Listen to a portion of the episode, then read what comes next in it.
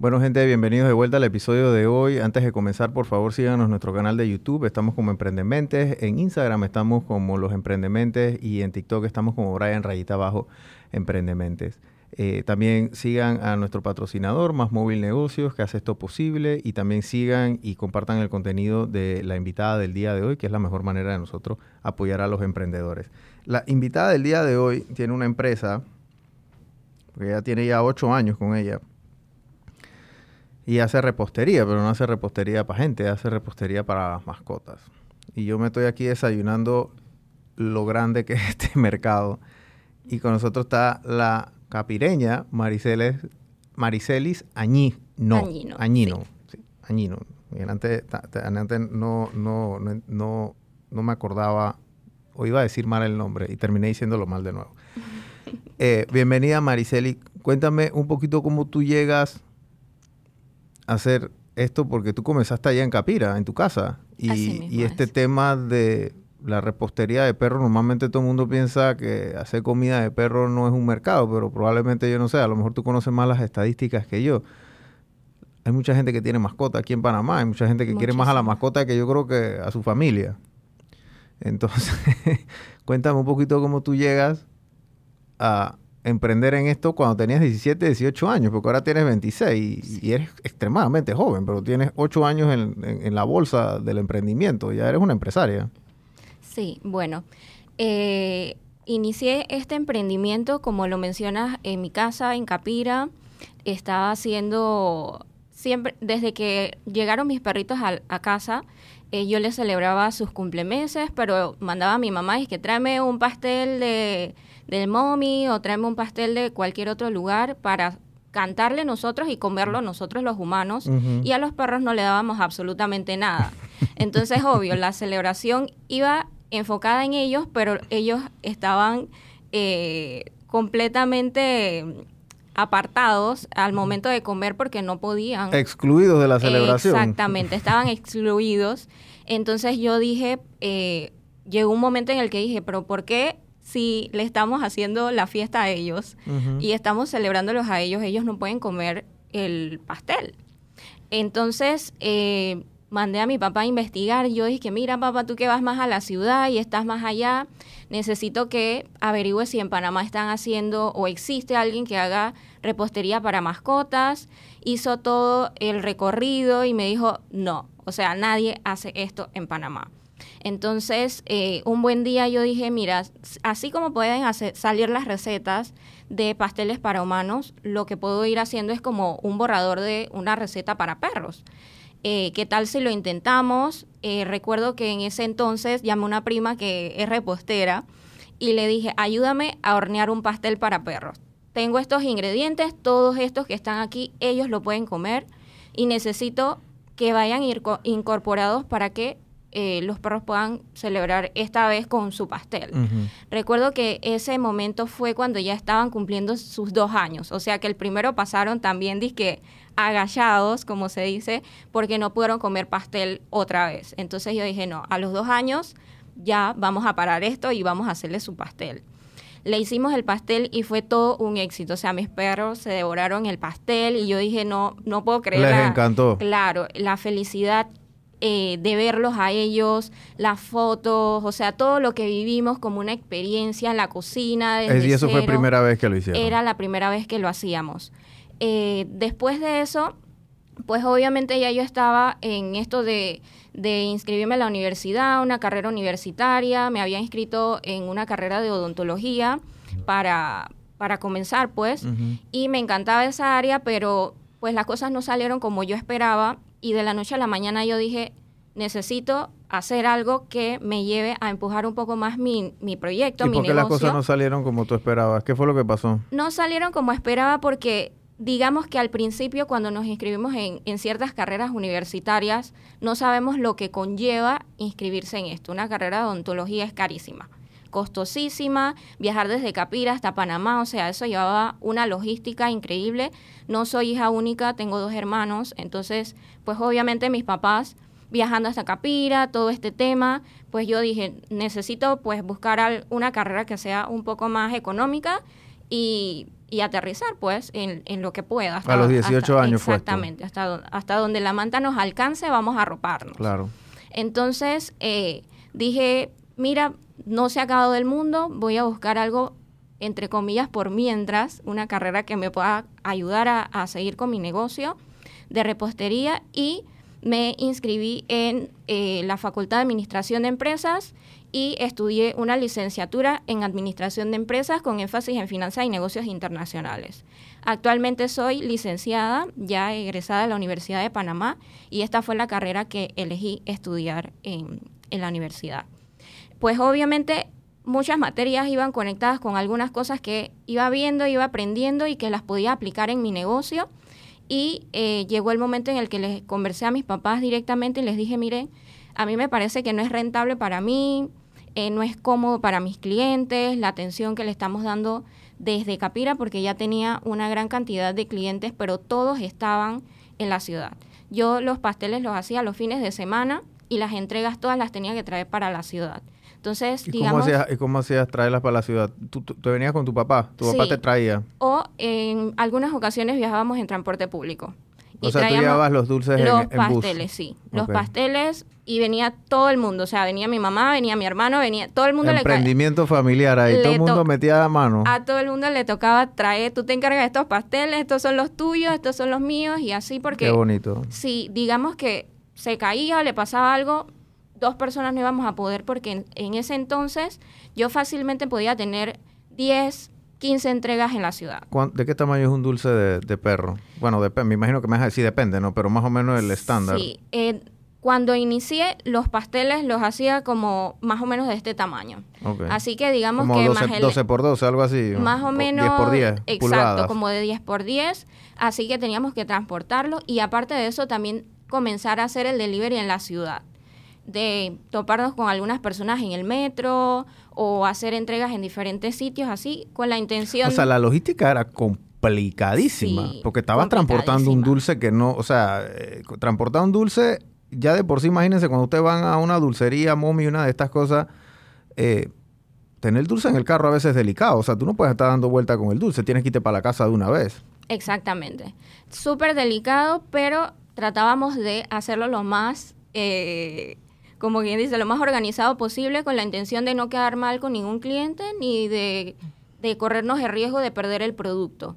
Eh, los clientes, hasta ese entonces ellos no sabían que yo traía esos pasteles de allá.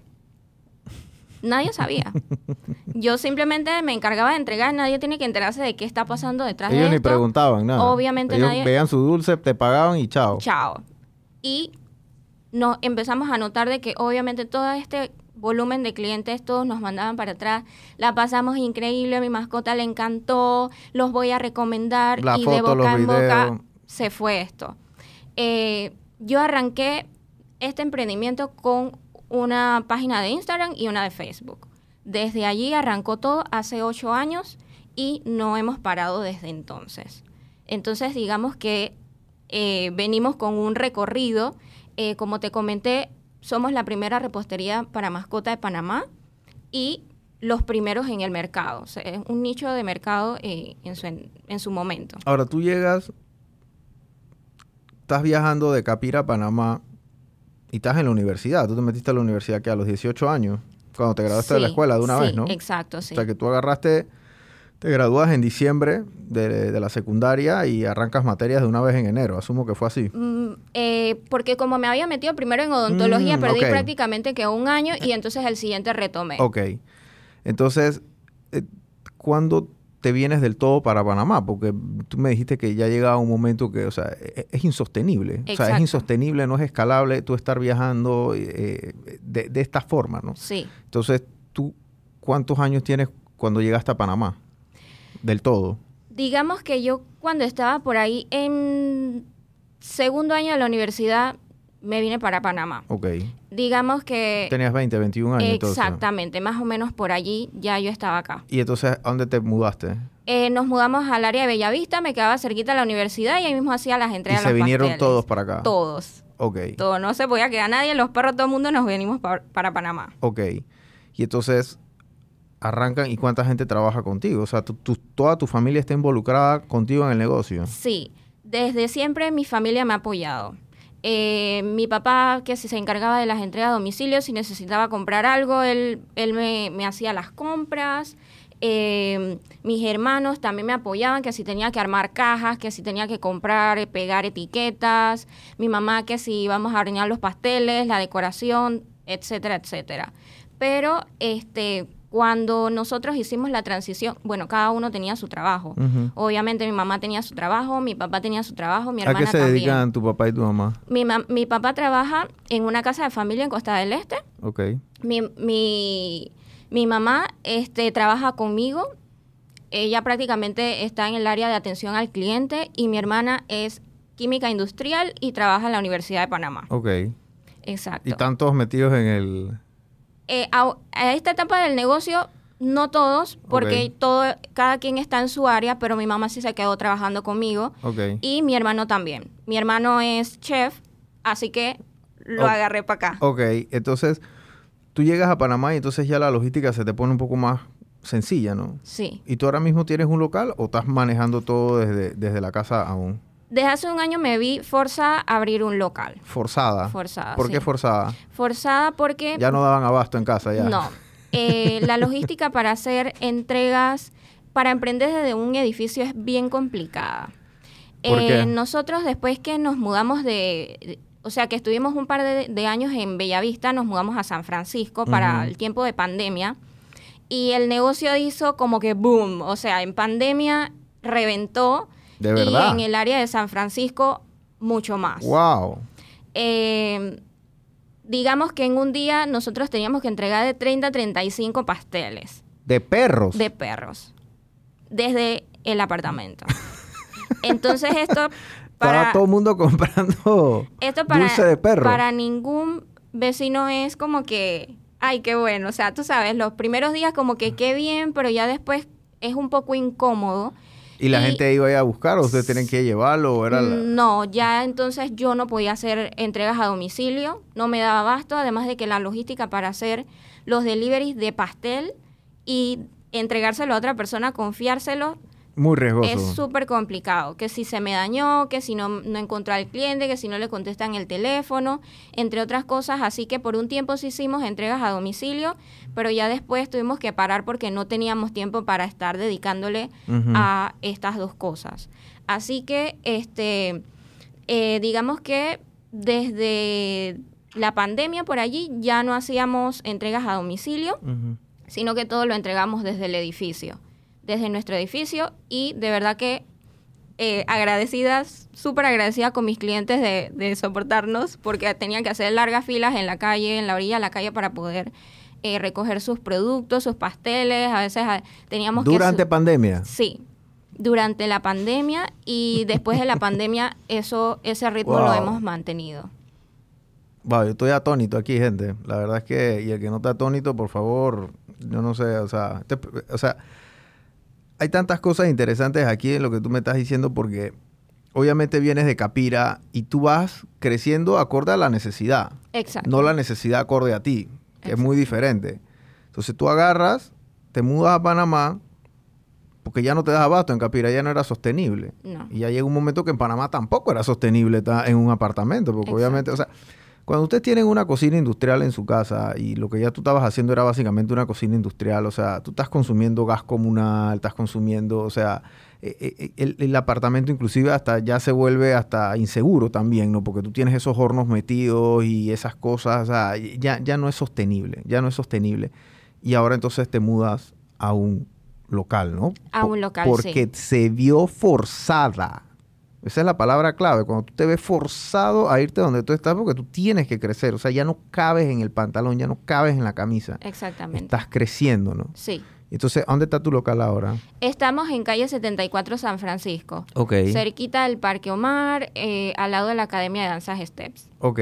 Y entonces desde ahí tienes ya ahora un, una dulcería de perro. Una repostería. de repostería de perro, ¿no? Entonces yo llego ahí y te pido y veo los dulces que hay. O, o yo puedo llegar y llevarme un dulce ya listo. Tenemos ambas opciones. Puedes hacer eh, por pedidos y tú puedes eh, personalizar a cada detalle el pastel o el, o el producto que quieras para la celebración de la mascota O también tenemos la opción de productos en stock. Siempre tenemos cupcakes, galletas, helados, paletas y por supuesto los pasteles que es solo de colocarle el nombre y te lo puedes llevar inmediatamente. Como una dulcería normal, pues. Exactamente. Como mommy, pues, que yo voy allá y me ponen feliz cumpleaños, Brian. Sí, además, eh, también en la repostería tenemos una eh, un espacio de fiestas en donde ya allí está, vamos hacen fiestecita de perro también ahí? Sí, los accesorios, los globos, eh, los gorritos, velitas, o sea, todo lo que quieras para celebrarle el cumpleaños, ahí lo tenemos.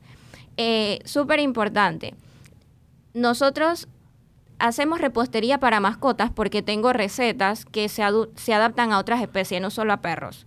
Hacemos repostería para gatos, eh, hemos hecho repostería para caballos, para hurones, para conejos, para aves. O sea, si me llega un cliente y me dice, este es mi mascota, este es el miembro de mi familia y yo quiero celebrarle el cumpleaños a este, eh, mi, mi hijo, eh, nosotros lo hacemos. Sí, porque ya la mascota del perro se vuelve parte de, la familia. De la familia, ¿no? Y los que hemos tenido perros eh, y hemos perdido perros, nos, sabemos lo que se siente, créanme, es un dolor desgarrador. Eh, y celebrarle la vida ahora a los perritos también es ya un nicho que, bien, va creciendo, o sea, ya, tú quieres consentirlo, ¿no? Porque es parte de ti, parte, de, tu familia.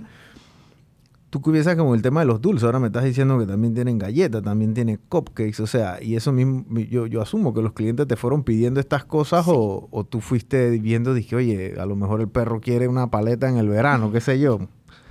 Entonces es, o sea, eh, esta clase de negocio, la verdad es que yo no, o sea, yo nunca había escuchado un negocio así. Normalmente aquí todo el que pasa ya yo, digo, 10 años en la banca ya yo he visto de todo y de todo, pero yo nunca he visto una repostería de perro.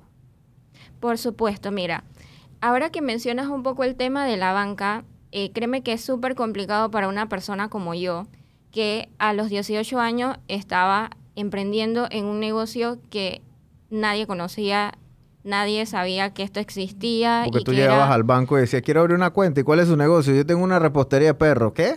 Eso era una locura, o sea, y por, digamos que por un tiempo yo me estuve eh, creyendo el cuento de que yo estaba loca.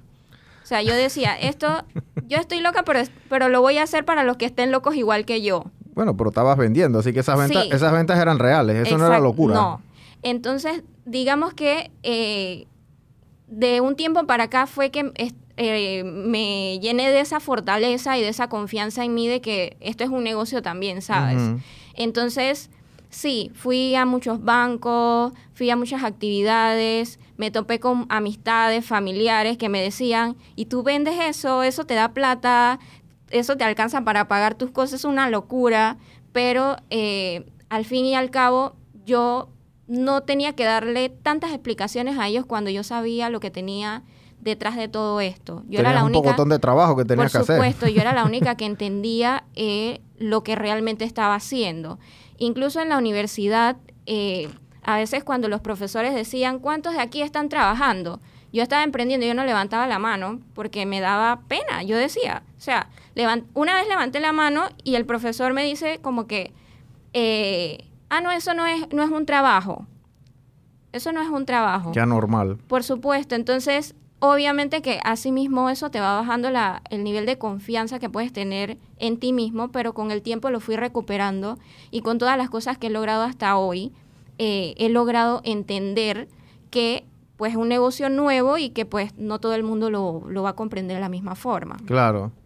Wow, sí, el, el tema con cuando uno va nuevo al banco a abrir cuentas, eh, es que obviamente ellos te preguntan ¿para qué es el negocio? O sea, ¿qué estás haciendo en el negocio? Entonces, obviamente, cuando tú llegas y que, bueno, yo tengo una repostería, hago dulce, bueno, ellos ya conocen esto, pero llegar así, dije, hey, tengo una repostería de perro y ustedes, ah, mira, dije, pero ¿quién te está comprando eso? Sí. ¿Me explico? Entonces, eh, a veces en la locura es donde está la gente que, que nacen con estas ideas geniales, porque esto es una idea genial. Esto, tú, esto se hace en otros países, me imagino. Yo creo que en los Estados Unidos esto tiene que ser tiene que ser una industria también, así como tú la estás desarrollando acá, ¿no?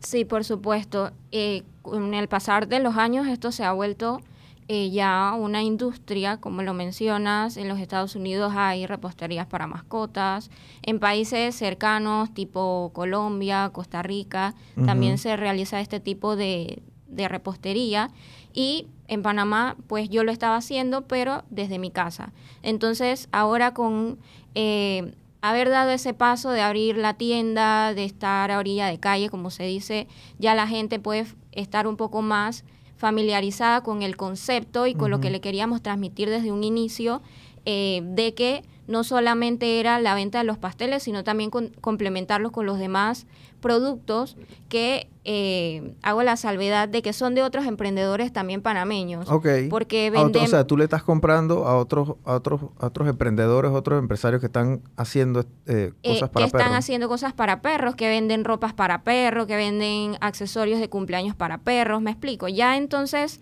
a raíz de que hay un cumpleaños, se ha creado una industria porque esto antes no existía.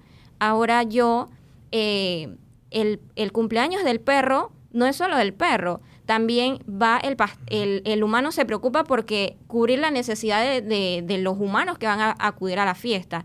Entonces digamos que en este evento especial, el perro lleva su pastel, pero los humanos también tienen, su, pastel. tienen su pastel. Y necesitan sus vasitos y sus, cosas. y todo va acorde a la decoración del perro. Por supuesto. Y una pregunta tonta, aunque no hay preguntas tontas, pero cuando hacen las fiestecitas de perros ahí en, en el local, ¿los invitados llevan otros perritos también? Sí, el local actualmente no estamos así, eh, alquilándolo para eventos, pero sí hay clientes que le prestamos como el espacio, tenemos una mesa y hay un espacio bien acogedor para que ellos puedan hacerle el cantadito eh, pequeño.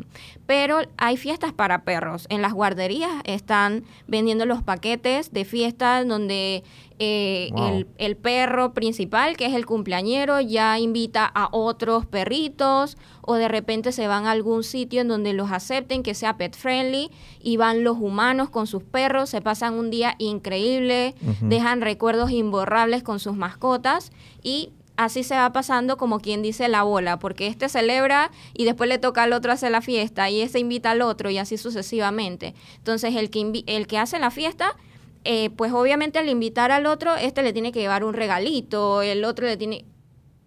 Digamos que prácticamente como... Es una fiesta de... sí, es una fiesta de niño, literal. O sea, es una fiesta de, un, niño, de un familiar. Es una fiesta de cumpleaños. Eh, cuéntame una cosa. El, el tema de la nutrición del perro, obviamente tú me estás diciendo que el perro no puede comer lo que comemos nosotros. Yo digo, eso es entendible, esa parte yo me la sé, pero de qué está hecho el dulce de perro, o sea, cómo, qué es lo que tiene y qué es lo que no debe de tener, digámoslo de esa forma. Por supuesto. Bueno, nosotros, eh, todas nuestras recetas están elaboradas eh, y supervisadas por expertos químicos y veterinarios. Lo primero que eh, debemos tener en consideración al momento de darle cualquier producto que involucre masas para la mascota es que sean libres de gluten todo lo que es galletas, pasteles, todo eso debe ser libre de gluten, porque los productos que tienen trigo les caen pesadísimo a las mascotas. Ellos no digieren el trigo, aparte de que no les aporta ningún tipo de nutrientes. Mientras que el gluten, como las harinas de gluten se componen de harinas de arroz, harinas de papa, harina de yuca, esas harinas sí le aportan a, nutrientes a su organismo.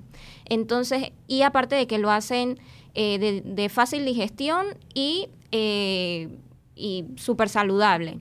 Eh, no contienen ningún tipo de lácteos, de grasas, eh, de aditivos, los hacemos a base de la masa, lleva aparte el sabor al bizcocho que puede ser de pollo, de pavo, puede ser de, de, banana y peanut butter, de manzana, de avena, de zanahorias. Entonces con esto le damos el sabor a la masa del, del postre que ellos se van a comer. Ok. Eh, y entonces, ¿y la de los gatos? La de los gatos. Te estoy preguntando, porque estoy, estoy, eh, estoy bien curioso con el tema de los. De, claro, la diferencia. la diferencia es, pues, obviamente que el gato también lleva una dieta específica y dentro de la dieta del gato es súper importante jugar con su olfato porque eh, ellos se van más a, las cosas que tienen atún, salmón, entonces por esa línea nos vamos en el sabor para el bizcocho de mm. ellos. El preparado es distinto, la crema es distinta y también eh, la masa sí, siempre a base libres de gluten. Son libres de gluten. Em, y ahora el tema de cuando te mudas al al, local, ¿cómo, ¿cómo, fue esa experiencia? Porque agarrar tu primer local comercial a veces es un poco traumático porque tienes que hacer remodelaciones, tienes que adecuar el local. Eh, es una inversión también que estás haciendo porque ya es como que voy a meter plata aquí, voy a tener un compromiso de un contrato de un año, dos años y, y ya tú estás viendo que no es relajo, pues. Claro. Exactamente. Bueno, ya cumplimos un año eh, en la tienda. Es una, una experiencia completamente distinta a lo que es trabajar desde la comodidad, desde la comodidad de tu apartamento o de tu casa. Eh, digamos que eh, yo no vengo de una familia con experiencia en temas de negocio, por lo que todo lo que vengo haciendo lo he hecho, como quien dice, a los golpes, aprendiendo a los golpes. Pero por supuesto que he intentado formarme y capacitarme en muchas cosas, eh, de talleres, acudir a reuniones y todo esto que me abren un poco más la mente y me aclaran un poco más de, dudas de las que podía haber tenido hace un tiempo atrás.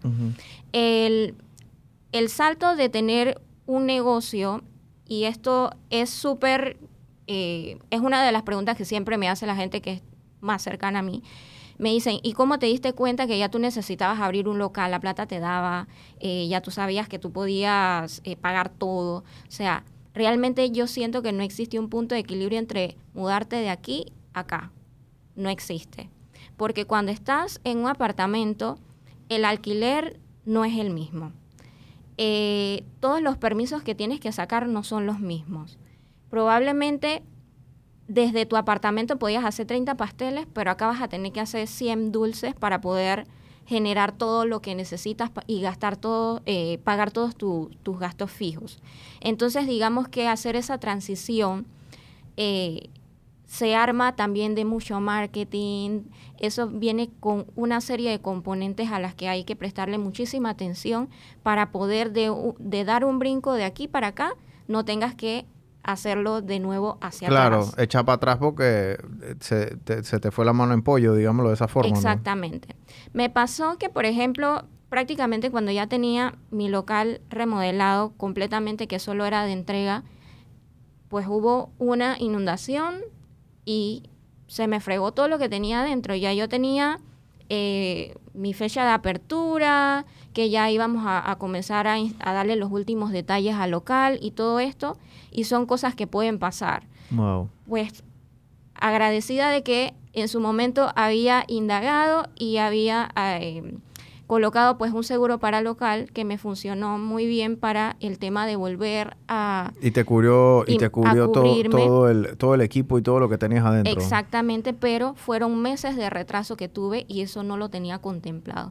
A todo esto yo nunca paré de trabajar desde mi apartamento nunca. Yo dije desde hoy faltando tres, cuatro días para abrir el otro, el, local, yo cierro cuatro días, me mudo, horneo todo lo que tengo que hornear, hago toda la producción y abrimos de una vez la tienda, con la intención de no hacer que el emprendimiento sufra todo este tipo de procesos por lo que estamos pasando.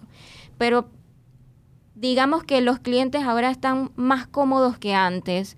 Eh, pueden llegar y ver el producto que antes no, no podían eh, percibir.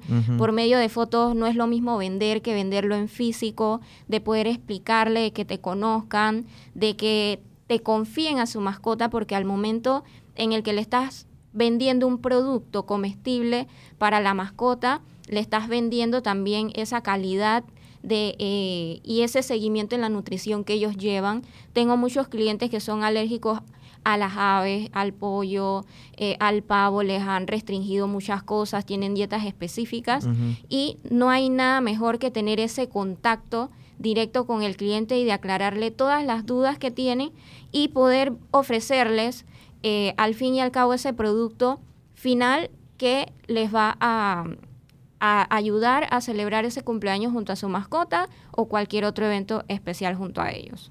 Sí, eso, eso, eso que tú acabas de decir es, es importante. Y mira, lo que nos están escuchando, cuando ustedes están en su casa, ustedes tienen su emprendimiento y obviamente a lo mejor si ustedes están comenzando a emprender apenas, pero ya a lo mejor tienen tiempo emprendiendo como tú tenías tiempo emprendiendo en ese momento, y entonces están ya por salir de casa, o sea, ya están por independizarse, digamos, del hogar y entonces ya van a comenzar a tener otro, otro tipo de responsabilidades, porque tener un local comercial no es fácil, o sea, y es la realidad. Un local comercial tú tienes que tener un aseo constante, tú vas a estar atendiendo clientes, así que el tráfico va a ser diferente, tú vas a tener un tema de posiblemente estacionamientos que tengas que tener. También tienes que tener un tema de seguro, que gracias a Dios tú tuviste un tema de seguro, una póliza de cobertura, se llama eso, que es extremadamente barata. Eso cuesta como 20 dólares al mes, si acaso. Eso nada más de eso no cuesta. Eh, entonces también tienes que tener el tema de tu alquiler. Entonces tú tienes que ir tabulando todas estas cosas, el tema de tus impuestos también, tienes Los que... permisos, permiso de, de gas, de, bomberos, todo, este, todo este tema es... todas estas cosas. O sea, un, una empresa de gas no te va a conectar el gas si tú no tienes un eh, eh, el, tema de hermeticidad, por ejemplo, que, va y te lo hacen. Eh, el municipio también, yo me imagino que también tienes que ir. El tema de la fumigación, ustedes tienen que fumigar X cantidad de tiempo. O sea, hay un sinfín de cosas que ustedes tienen que comenzar a hacer que ustedes no saben que tienen que hacer. Porque no es que estoy un manual que te dice que mira, cuando te vas a un local comercial tienes que hacer... Eso, eso no hay, ese manual no hay. Debería haber, pero no lo hay. Entonces uno va, así como vas tú, ¿eh? a los golpes. te tiran tres trompadas, tú te caes dos y te levantas la otra y ahí tú vas tirando puñete y patada hasta que ya, ya estos golpes no te hacen, ¿no? Eh, pero lo, lo, más importante, gente, es que ustedes saquen bien esa matemática, porque ustedes lo que no quieren es cerrar ese local para ir para atrás de vuelta, porque eso es una cantidad de dinero y tiempo que ustedes han perdido si ustedes hacen mal eso. Entonces hay gente, y esta, esta clase, y yo lo veía en el banco mucho, esta clase de decisiones la tienen ustedes y también la tienen gente que tiene 20 años emprendiendo, de empresario. Porque tienen una planta de procesamiento que les hace, no sé, 4 toneladas y ahora quieren hacer una de 10 toneladas. Pero ¿por qué quieres hacer una de 10? ¿Por qué no haces una de 8? O sea, ¿qué te lleva a tener así? ¿Qué te hace decidir a ti una de 10 en vez de una de 8? Y ahí es donde viene como que los golpes. Ahí es donde los golpes te dan esa sabiduría. Porque tú dices, bueno, lo que pasa es que el mercado y tú comienzas a analizar cuánta gente más hay, cuántas casas más están haciendo. Eh, tú te fuiste a San Francisco porque hay un área extremadamente poblada en perros y apartamentos y cosas, o sea que ahí hay un, ahí hay un mercado cautivo para ti. Tú no te fuiste, a lo mejor si hubiese habido un mercado cautivo allá en San Miguelito o en Pacora o en Panamá, pero allá no hay el desarrollo que hay, digamos que en tu mercado que tú necesitas. Exactamente. Entonces todas estas cosas uno las viene y uno las tabula al momento de tomar una decisión, porque los errores cuestan dinero.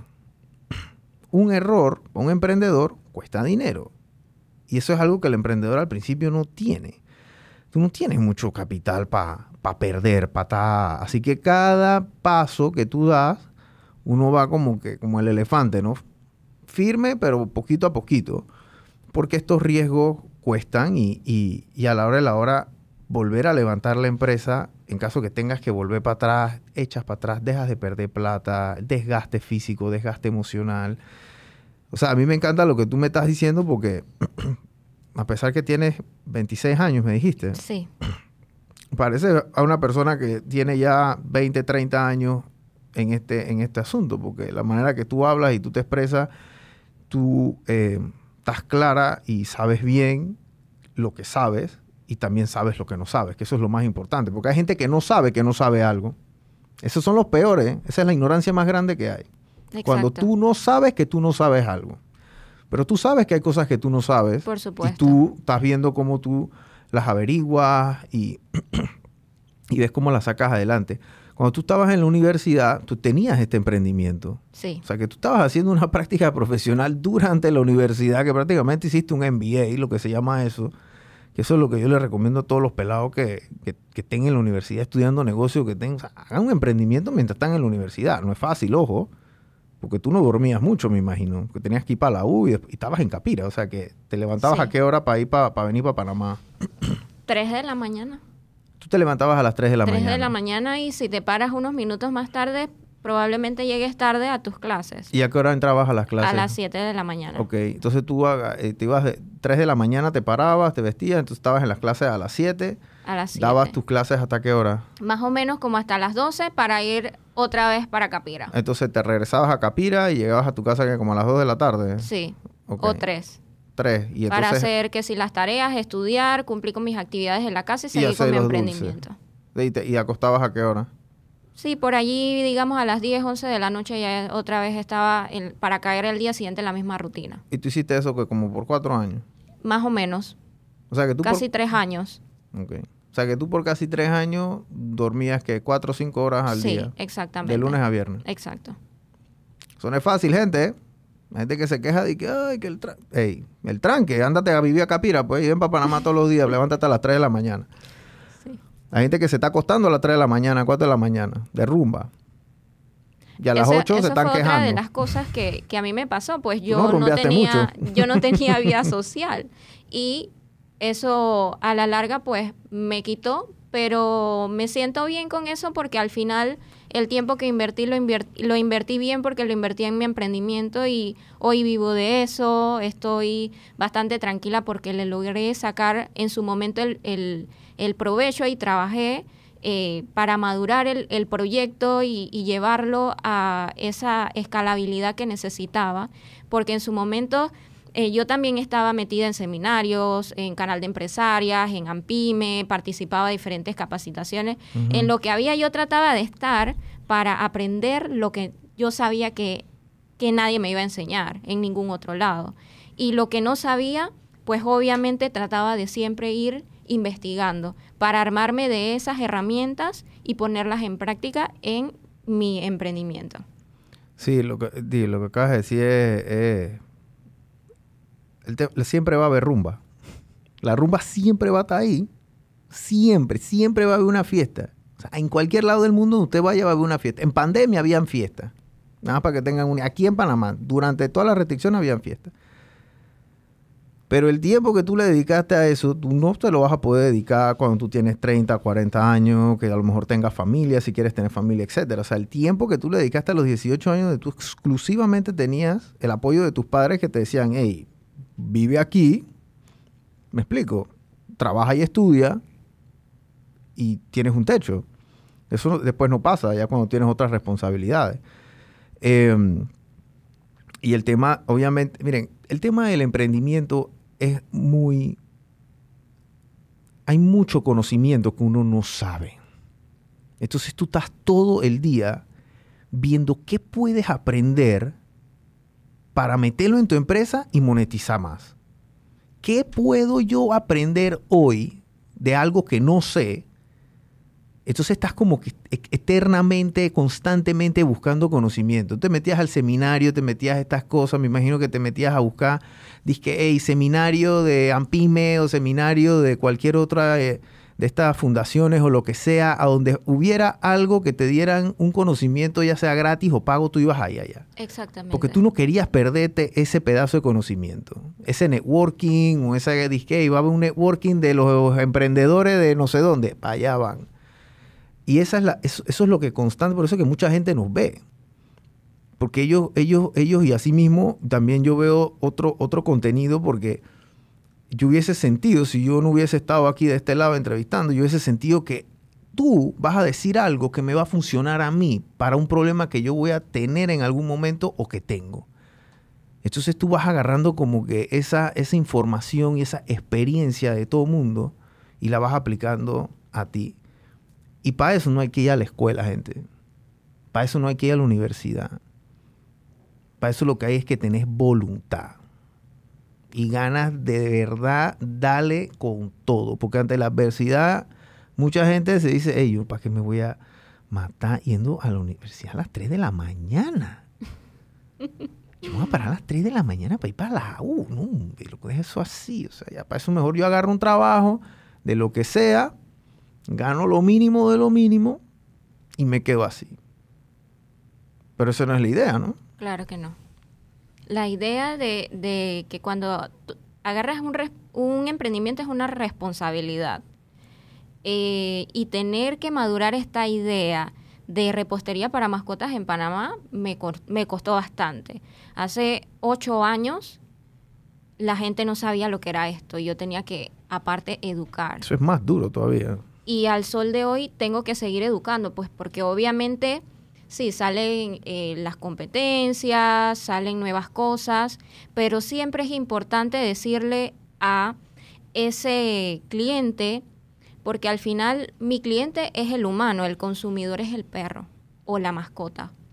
Ese es igual que cuando el humano va y compra un pamper para un bebé.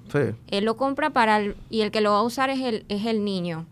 Entonces, digamos que yo tengo que armar de esas herramientas y decirle, hay estas dos opciones en el mercado, tú decides con cuál quieres quedarte. Yo estoy haciendo un producto local, un producto de calidad con estos ingredientes, estos son los beneficios que tú vas a obtener, estos son los ingredientes con total transparencia que tu mascota está comiendo y pues obviamente somos lo que comemos. Si nosotros le damos cualquier cosa a los perros, pues van a vivir enfermos para toda la vida y probablemente vas a estar gastando mucho más de lo que te hubieras gastado comprándole un pastel de los míos que comprándoselo a cualquier otra persona que ni siquiera sabe lo que está haciendo. Entonces estas cosas son súper delicadas porque hay que en, en la repostería tener eh, cuidado con los ingredientes que se están utilizando. Probablemente lees en internet, ay, se le puede dar mantequilla de maní a un perro, sí, se le puede dar, pero no en, en cualquier tipo de dosis. Si tú te excedes en la cantidad de ingredientes que le vas a dar a esa mascota, probablemente la vas a, a dejar hospitalizada. Wow. Entonces, digamos que ese es el riesgo que te tomas al momento de realizar este tipo de productos comestibles para las mascotas, porque ellos no hablan.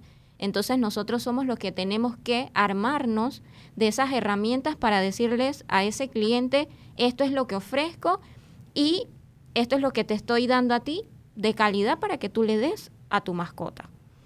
Em, el, el, tema este de la, sí, este tema de la mantequilla de maní, porque la mantequilla de maní, yo soy una amiga mía que es nutricionista y entonces ella le ve la, la etiqueta atrás y dice, hey, son tres mantequillas de maní que parecen lo mismo, o sea, yo no me pongo a leer, pero cuando van dije, a los ingredientes, o sea, ahí hay vainas que eso, o sea, eso es como para, no sé, para matar cucaracha, yo creo, o sea, una vaina, y unos nombres porque, o sea, son cosas que son productos altamente procesados, o sea, imagínate una mantequilla de maní que hacen cientos y cientos de litros en un día y lo dejan ahí y eso no se puede dañar, o sea, solo le tienen que meter aditivos. Exacto. Y, nuestros productos no tienen conservantes ni aditivos. Y eso es lo que hace que el producto sea aún más natural para el consumo de la mascota. Y digamos que en este caso de la mantequilla de maní, es letal el xilitol para las mascotas. ¿Qué es el xilitol? El xilitol es un componente que puede traer la mantequilla de maní. Ok. O sea, que el no leer ese componente en la etiqueta te dice a ti si le va a caer bien o probablemente le va a caer mal. Wow. Y digamos que ahí es donde está la diferencia entre una cosa y la otra, que al momento de preparar ese producto, tú puedes decir sí, o en internet te dicen sí, él puede comer mantequilla de maní, pero no te dicen de qué tipo ni qué cosas no debe tener para que él lo pueda consumir, ni en qué dosis. Ok.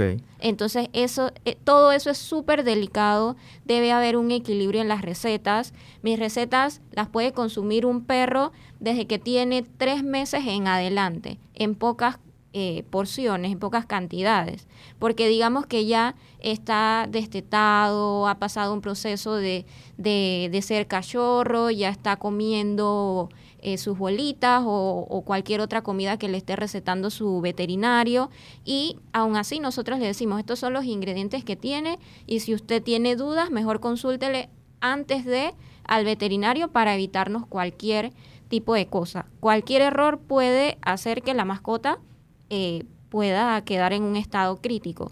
Entonces, yo lidio eh, diariamente con mascotas que son adoptadas, son criollos y también con mascotas que le han costado miles de dólares a, a su dueño. Claro. Y no me puedo correr el riesgo de que por ahorrarme un par de dólares en comprar una mantequilla de maní barata, entonces ponga en riesgo la vida de, todas esas mascotas. Eh, el tema de la generación de contenido contigo ha sido eh, extremadamente positivo, porque probablemente si no hubiese existido Instagram y Facebook, tu negocio no hubiese escalado de la manera que lo está haciendo. Tú ahora mismo tienes casi 100 mil seguidores, generas bastante contenido, la gente te pide mucho por ahí, me imagino, con, por WhatsApp ahora, que también se estila mucho, y bueno, Facebook ya ha quedado como un poquito rezagado, pero eh, en su momento también fue como el rey de las redes sociales. ¿Tú, tú, tú cómo haces o cómo estructuras ese esa organización o, planear el contenido semanal que tú tienes que ir eh, eh, subiendo y publicando en, tus redes? Bueno, las redes sociales desde siempre las he manejado yo misma.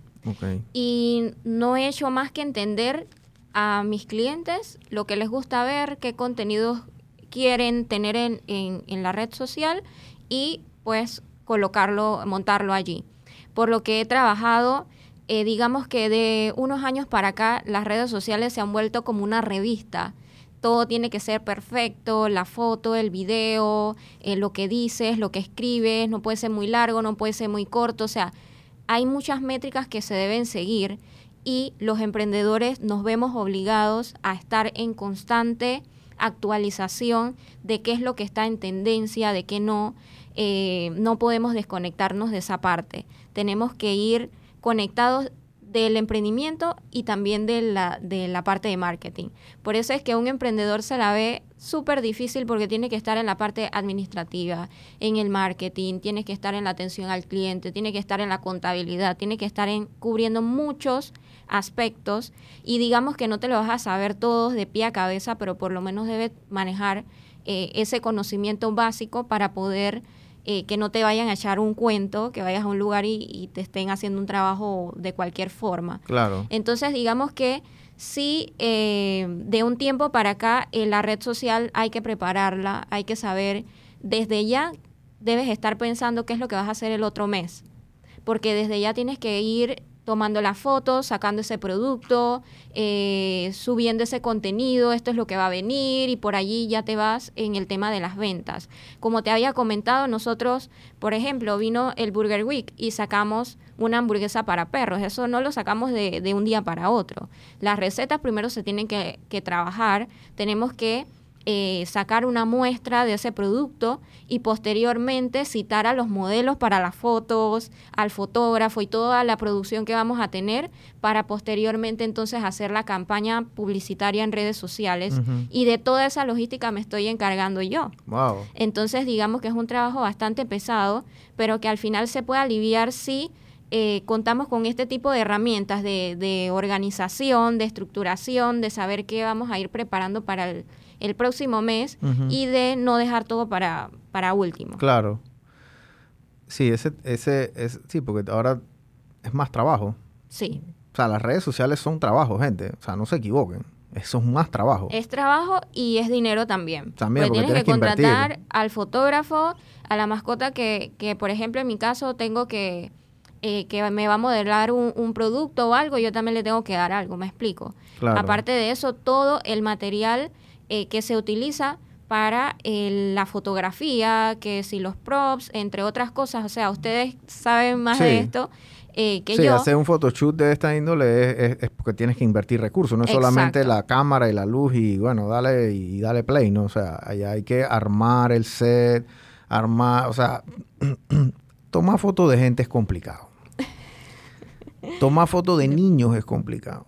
Yo no me quiero ni imaginar cómo es tomar una foto de un perro porque el perro no te va a entender. Dije, quédate quieto. Mira para acá, mira para la cámara. Y menos si se trata de comida, que tengan, dije, una hamburguesa ahí, en Pero no te la comas, pues. O sea, el man va a ir para encima, pero al segundo. Sí. Así mismo es. Entonces, toda esta logística, y pues obviamente tenemos que trabajar en un tiempo prudente para que la mascota no se canse, para que el fotógrafo tampoco se vaya como que a, estresar porque no le está saliendo la toma. Tenemos que intentar que la mascota saque la fotografía que estamos buscando o lo más cerca posible para poder transmitirle a las personas lo que queremos vender a través de esa foto. O sea, todo, todo esto es súper eh, complicados. No vamos a decir que es fácil, que yo llegué y puse eso ahí, le tomé una foto y hasta ahí llegó. Entonces, digamos que para... Me pasa mucho que como los productos son muy bonitos, son atractivos, yo tengo que decirle, gente, esto es para perros, no es para humanos. Porque me ha pasado que he ido a bazares y la gente me compra disque, una galleta y la vio bien bonita y se regresan y que eh, ¿esto de qué era? ¿Era para perros o era para humanos? Porque me lo estaba comiendo y, y no Digo, sabía se puede comer, ¿no? Sí, O sea, un son- humano se la puede comer, pero Sí. no le va a saber a galleta. Lo- todos los productos los hacemos con ingredientes de grado humano, pero sin azúcar ni sal, así que eso te va a saber simple. Entonces, digamos que lo bonito del producto yo tengo que decirle, esto es, pero para los, los perros. Si tú lo quieres probar, bienvenido, pero no está hecho para ti, claro. para que te guste a ti. Claro. Bueno, mil gracias por haber venido. Este, hoy aprendí algo nuevo.